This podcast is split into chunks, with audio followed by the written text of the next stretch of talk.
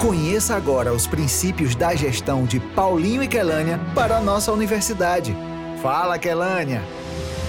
Olá! Gostaria de apresentar para vocês alguns dos princípios que nortearão a nossa gestão. Um dos primeiros princípios que são basilares é a qualidade da vida do estudante na academia, a dignidade que esse aluno precisa ter para exercer todas as atividades relacionadas a ensino, pesquisa e extensão. Um outro princípio igualmente importante que se refere aos técnicos e docentes da UERN é o de valorização após a sua aposentadoria. E por fim, é importante que a gente imprima o nosso ritmo uma gestão humanizadora, uma gestão que respeite o diálogo entre as categorias, que respeite todos os segmentos e sua diversidade.